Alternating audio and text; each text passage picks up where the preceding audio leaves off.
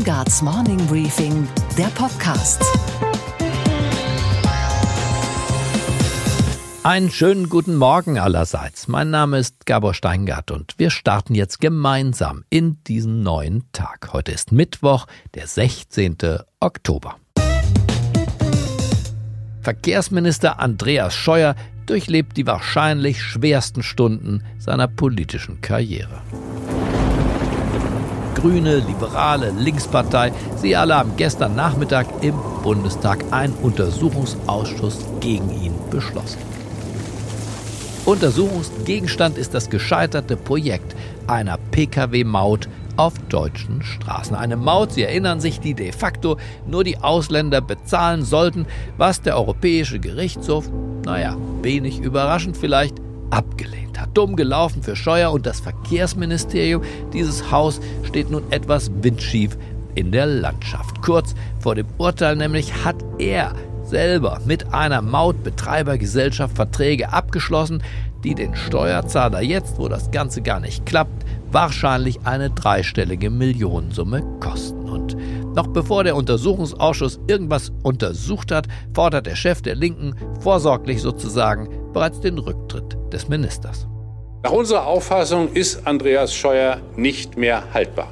Auch Christian Lindner von der FDP ist nicht amüsiert und erhebt Vorwürfe. Der Bundesverkehrsminister muss sich fragen lassen, wie sein Umgang mit Steuergeld ist. Ob er äh, nur hoppla hopp schnell etwas durch das Parlament bringen wollte, äh, weil er glaubt, im nächsten Jahr das Geld nicht mehr zu haben.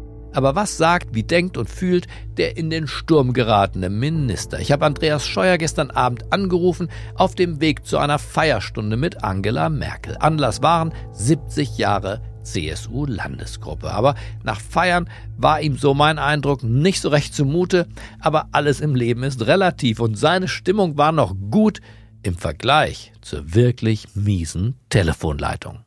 Ich bin entscheidungsfreudig, aber ja, ich habe so viele große Projekte, die sehr, sehr gut laufen und eins ist sehr, sehr schlecht gelaufen und gescheitert und das ist die Pkw-Maut.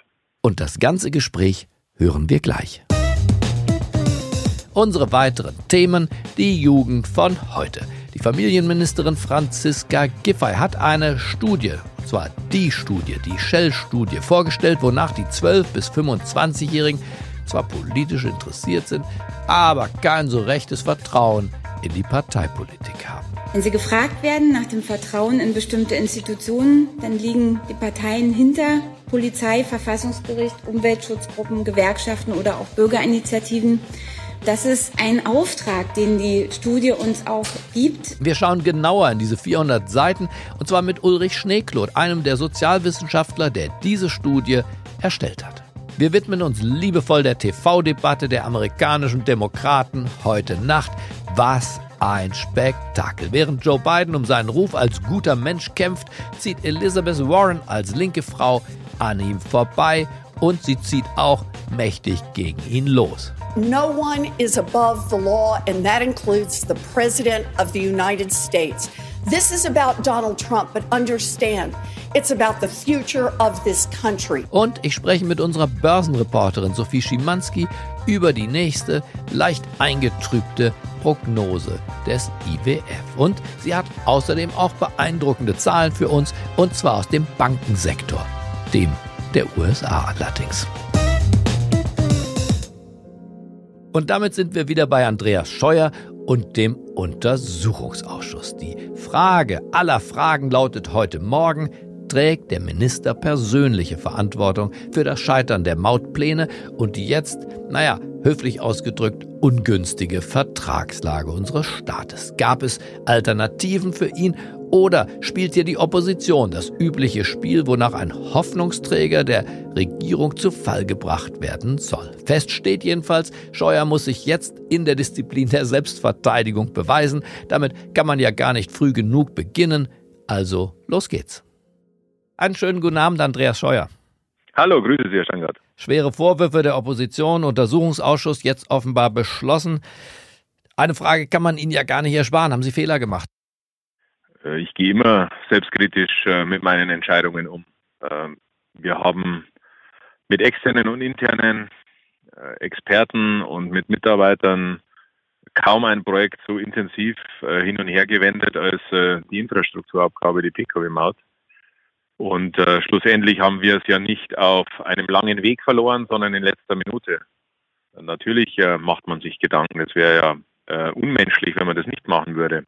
Aber wir haben nach äh, diesem Ermessen und nach dieser Abwägung eine Entscheidung getroffen. Und das gehört zur Politik auch, dies zu machen, weil auch der Deutsche Bundestag uns den äh, gesetzlichen Rahmen gegeben hat in 2018 und auch der Haushaltsgesetzgeber uns die Mittel zur Verfügung gestellt hat, so dass die Infrastrukturabgabe ja schon verplant war, was die Finanzseite betrifft. Und jetzt fehlen uns die Einnahmen. Wie viel Schadensersatz kann da auf den Steuerzahler zukommen? Haben Sie da schon eine Kostenabschätzung? Äh, wir haben äh, keine Meldung von den äh, Betreibern. Das heißt, zum Stand jetzt ist alles spekulativ, was eine Höhe betrifft.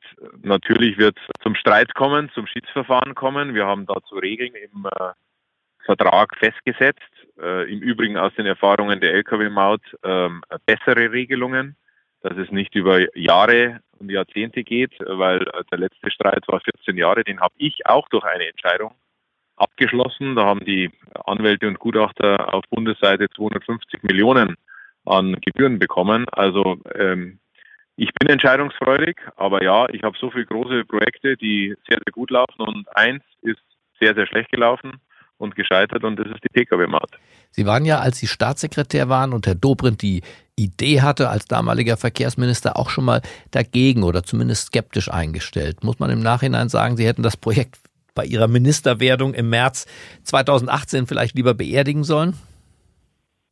Herr Steingart, das geht ja gar nicht, weil äh, Legislative, Deutscher ja. Bundestag, äh, legt der Bundesregierung, Exekutive ein Gesetz vor, das beschlossen wurde in der letzten Periode mit einer Finanzausstattung durch den Haushaltsgesetzgeber, nämlich dem Parlament. Und deswegen ist es die Pflicht eines äh, Bundesministers, ähm, so ein Gesetz umzusetzen. Und ich drehe es mal ganz anders. Hätten wir keine Vertragsabschlüsse gemacht, die ich aber auch schon im Oktober 2018 für jeden ersichtlich angekündigt habe, dass ich 2018 abschließen werde, und wir hätten ein positives Urteil des EuGH bekommen, dann hätten wir jetzt keine Verträge, und damit auch keine Einnahmen. Jetzt ist es anders gekommen. Konjunktive bringen uns da nichts, aber äh, trotzdem geht es jetzt darum, dass äh, die Nutzerfinanzierung immer das gerechteste Mittel bei der Infrastrukturfinanzierung ist, weil es auch auf europäischer Ebene seit Jahrzehnten das Mittel ist, das äh, ständig diskutiert wird. Und ich sage Ihnen, dass äh, das nicht der letzte Vorstoß war zu einer Nutzerfinanzierung in Deutschland, aber Sie werden Verständnis haben, dass ich jetzt gerade mit der Abwicklung der alten Infrastrukturabgabe beschäftigt bin. Der Spiegel hat eine sehr umfangreiche investigative Geschichte veröffentlicht und offenbar auch äh, internes Material verwandt. Und kommt zu dem Ergebnis, dass dieser entscheidende Punkt, nämlich dieser frühe Vertragsabschluss kurz vor dem EuGH-Urteil auf ein Ministerwort zurückzuführen sei. Aus politischen Gründen heißt es in der Geschichte. Was, was sagen Sie dazu? Ist da was dran? Ist diese Geschichte übertrieben? Oder sagen Sie, der Spiegel hat da leider den wunden Punkt getroffen? Naja, natürlich äh, wird jetzt investigativ in alles hineingemutmaßt. Äh, ich sage Ihnen mal ein Beispiel. Die äh, Geheimtreffen die fünf, die letzte Woche verkündet wurden, es waren nach der Antwort aus dem Verkehrsministerium für einen Parlamentarier, äh, wenn man richtig durchzählen könnte, nur vier Treffen.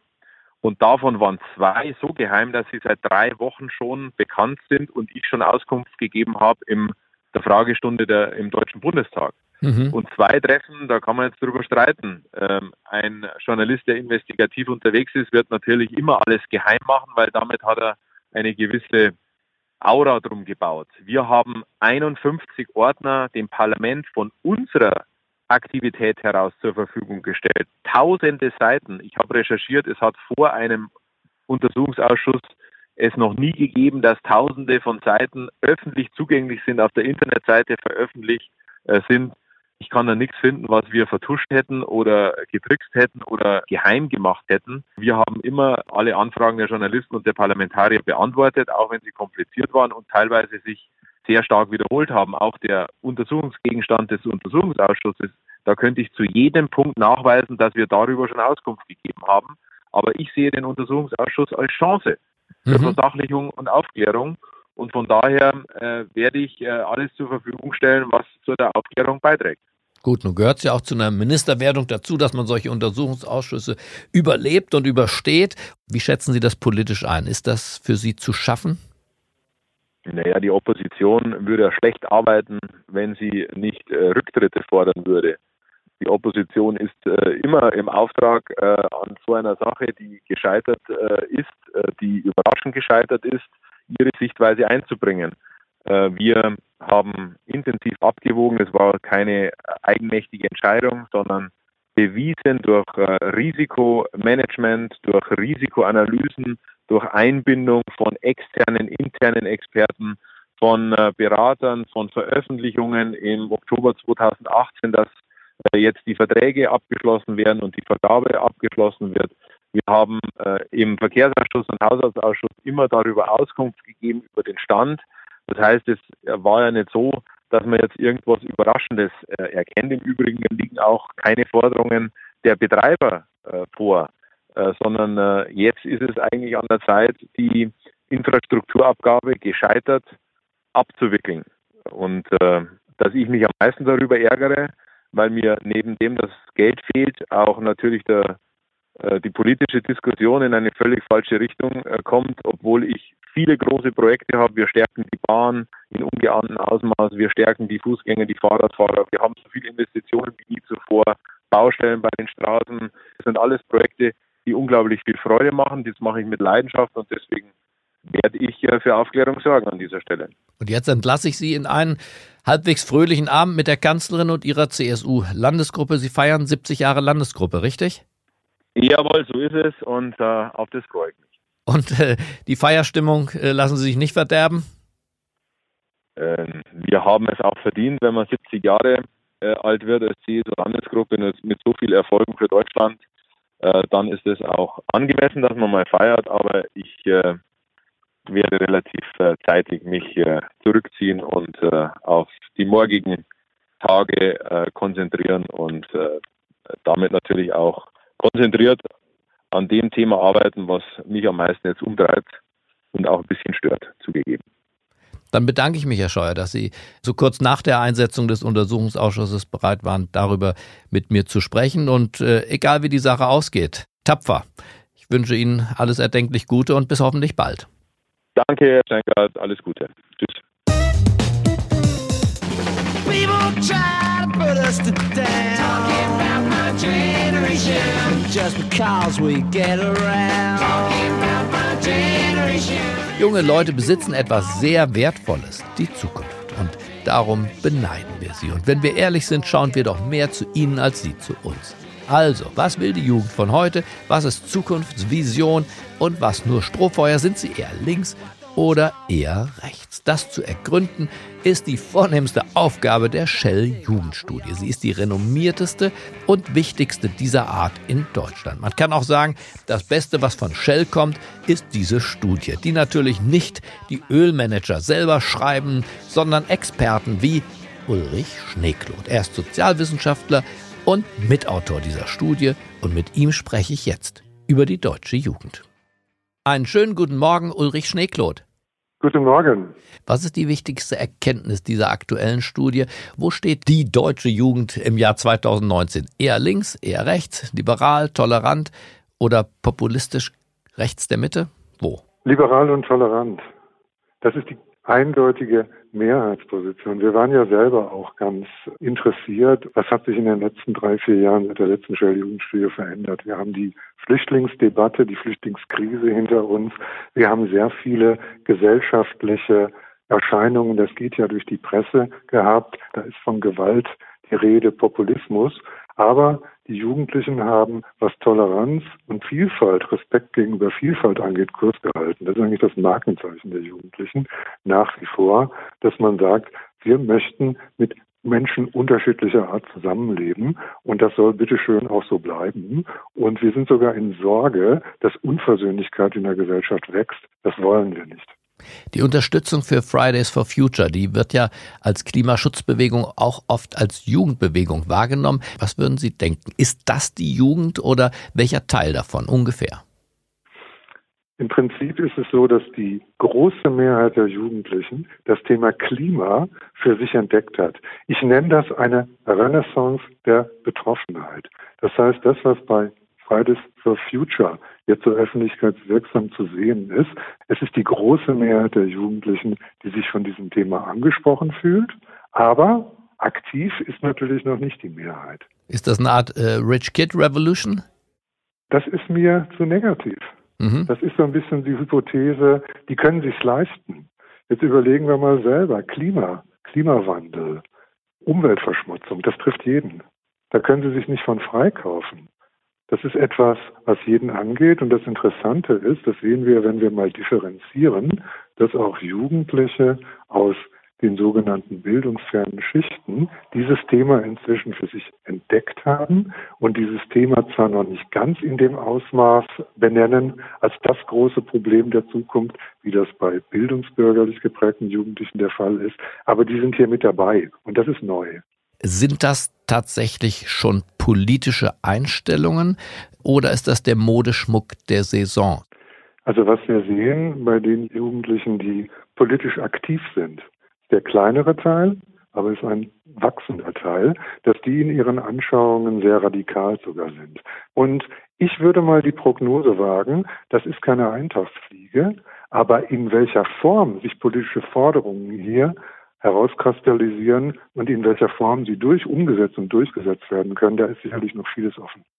Wir haben ja ein paar Mal in der deutschen Nachkriegsgeschichte schon gehabt, 68 und dann aber auch zu unserer beider Zeit in den 80er, 90er Jahren, dass es eine Weggabelung gibt. Äh, da Reformkräfte und da radikale Abspaltung. Deshalb meine Frage an Sie, Herr Schneeklut, gibt es aus Ihrer Sicht äh, ein Potenzial, das bereit wäre für eine radikalere Strömung, wie sie jetzt mit Extinction Rebellion sich zu Wort gemeldet hat?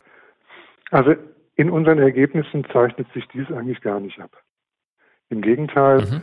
wir haben eine klare Orientierung daran, was Gewalt oder auch Regelverstöße, wenn ich das mal so sagen darf, wie das in uns, unseren Zeiten damals ja doch auch sehr stark diskutiert wurde, eher abgelehnt wird, dass man also auf Dialog setzt, aber man klagt an wenn ich bei Ihnen lese, dass ein Drittel der Jugendlichen der Meinung ist, die Regierung verschweigt der Bevölkerung die Wahrheit.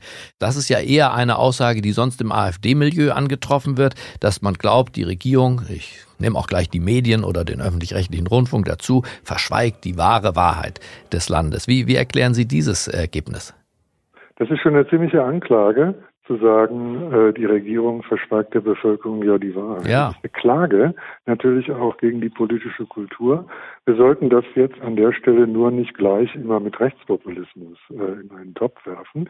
Ich würde mal sagen, dass gerade auch die Mehrheit der Friday for Future Bewegten ja sagt, Mensch, die verschweigen uns die Wahrheit, die geben nicht zu, was die Wissenschaft doch über viele Jahre jetzt ganz klar rausgearbeitet hat, dass wir eine Wende brauchen. Und das geben die nicht zu und das sagen die nicht. Das ist eine Anklage an der Stelle und eine ziemlich radikale Anklage. Interessant ist, dass dieselbe Mehrheit, die das sagt, sich aber positiv zu den Normen der Demokratie und den Prinzipien der Demokratie bekennt. Das heißt, diese Anklage, die natürlich ein Stückchen weit auch populistisch, sogar stark populistisch gefärbt ist, ist erstmal nicht so zu interpretieren, dass sich diese Jugendlichen von der Demokratie abgesetzt hätten. Dann bedanke ich mich für diese Analyse der großen Shell-Studie über die Verfasstheit unserer Jugend bei Ulrich Schneekloth und wünsche Ihnen einen fröhlichen Tag. Gerne, danke.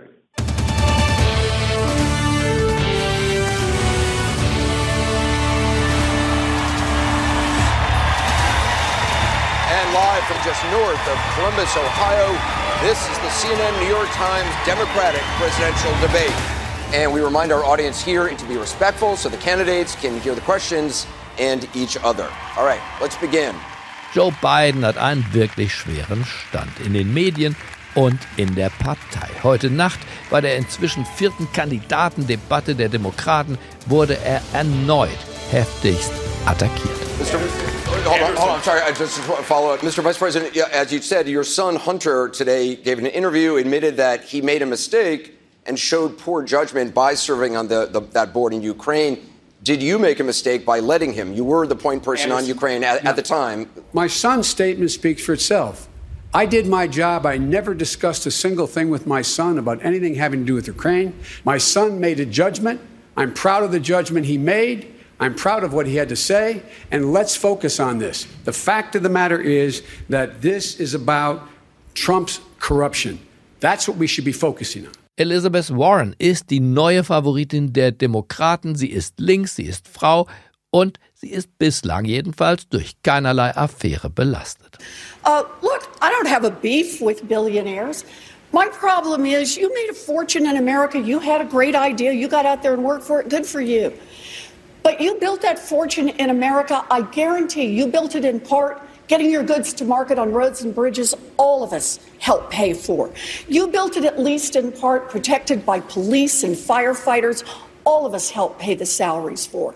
Wenn man verstehen will, warum der ehemalige Vizepräsident der Vereinigten Staaten und bis vor kurzem ja auch der Liebling der Demokraten auf einmal in der Kälte steht, muss die Augen auf seinen Sohn richten, auf Hunter Biden, denn der hat im Windschatten von Fatih in der Ukraine und auch in China Millionen Geschäfte getätigt. Und ob ihm jemals durch den Kopf gegangen sei, dass diese doch sehr lukrativen Aktivitäten irgendwas mit der Position des Vaters zu tun haben könnten, wollte eine Reporterin von ABC von ihm wissen. Hunter Biden antwortet kleinlaut, hören Sie selbst. How could that not have crossed your mind, or you wouldn't have felt just a little bit in your gut, like maybe this isn't a good idea? This might not look right. You know what? I'm a human. And you know what? Did I make a mistake? Well, maybe in the grand scheme of things, yeah. But did I make a mistake based upon some unethical lapse? Absolutely not. Amy Robach heißt die hartnäckige ABC-Journalistin, die nicht locker lässt und wissen will, ob sein Leben vielleicht doch anders verlaufen wäre, vor allem sein Berufsleben, wenn sein Nachname nicht Biden wäre. I don't know. I don't know. Probably not. I don't think that there's a lot of things that would have happened in my life that if my last name wasn't Biden. Why did you leave the board in April? It's a five-year term. And you chose not to I chose continue. not to. Yeah. Why? I think it's pretty obvious why. This is your opportunity to say why. Well, because this is what becomes a distraction because I have to sit here and answer these questions. And so that's why I've committed that I won't serve on any boards or I won't work directly for any foreign entities when my dad becomes president. Ob er das jetzt noch werden kann, Präsident, also der Vater, ist mehr als ungewiss. Und die Moral von der Geschichte, die Angriffe von Donald Trump auf die Integrität von Joe Biden sind nicht schön gewesen, aber hochgradig effektiv. Der ehrbare alte Joe Biden, er fällt noch nicht, aber er wankt schon. Und was war heute Nacht an der Wall Street los? Und damit nach New York zu unserer Börsenreporterin Sophie Schimanski. Einen wunderschönen guten Morgen, Sophie. Schönen guten Morgen aus New York. Die aktuellste Wirtschaftsprognose des Internationalen Weltwährungsfonds in Washington ist so durchwachsen wie das Herbstwetter. Was, Sophie, genau steht da drin? Nur noch 3% Wachstum für die Weltwirtschaft sehen die Ökonomen für dieses Jahr noch. Und so schwach war das Wachstum zuletzt in der Finanzkrise. Die Gründe liegen klar auf der Hand. Der anhaltende Handelskonflikt zwischen den USA und China und auch die konjunkturelle Abkühlung in China selbst. Dann noch die Krise der Autoindustrie und das alles zusammengenommen ein fast schon toxischer Strudel und mittendrin steht Deutschland und versucht jetzt nicht unterzugehen. Hier prognostiziert der EWF nur noch 0,5% Wachstum. Nicht mal halb so viel wie für Frankreich erwartet wird. Zu den besonders schwächelnden Branchen gehört der deutsche Maschinenbau. Da war ja gestern nun auch das Verbandstreffen, wo die Bundeskanzlerin ihre Sorgen ganz klar formuliert hat. Wir sehen hier erhebliche Schwierigkeiten und ich weiß, die Situation ist ernster, als sie viele Jahre war. Wir versuchen mit Ihnen gemeinsam die Probleme zu lösen und ich hoffe, es gelingt uns zumindest teilweise. Und damit sagt Merkel das, was auch der EWF fordert. Die Politik muss sich kümmern, zumindest darum, dass die Handelsstreitigkeiten beigelegt werden.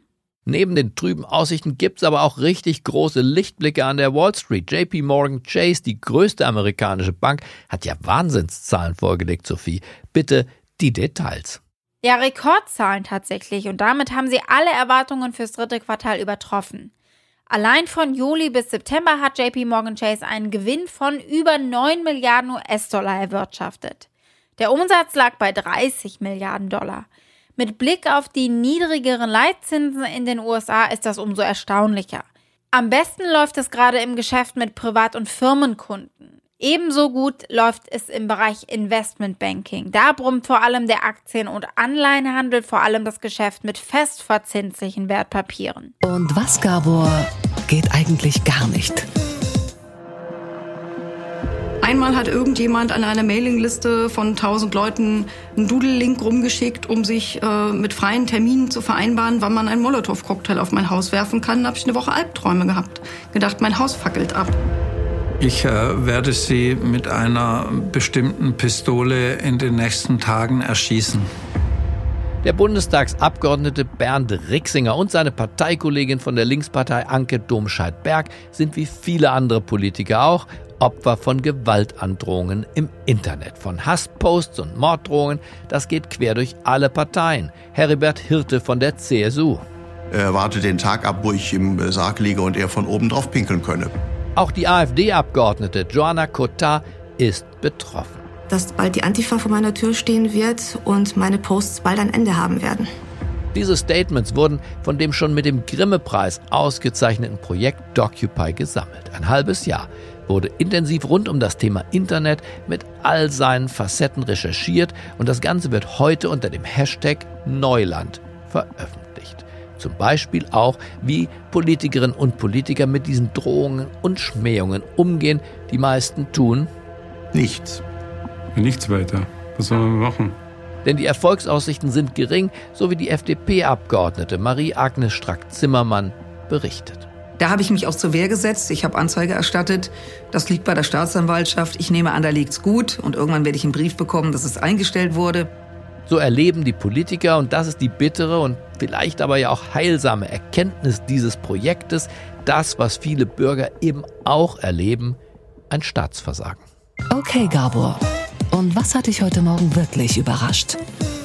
Naja, dass Gerd Müller unsterblich ist. Müller und 2-1. Ich hat's mir ja eigentlich schon gedacht, aber eine neue Biografie über den Bomber der Nation setzt Gerd Müller, dem Mann, der uns zum WM-Titel 1974 schoss, den verdienten Heiligenschein auf.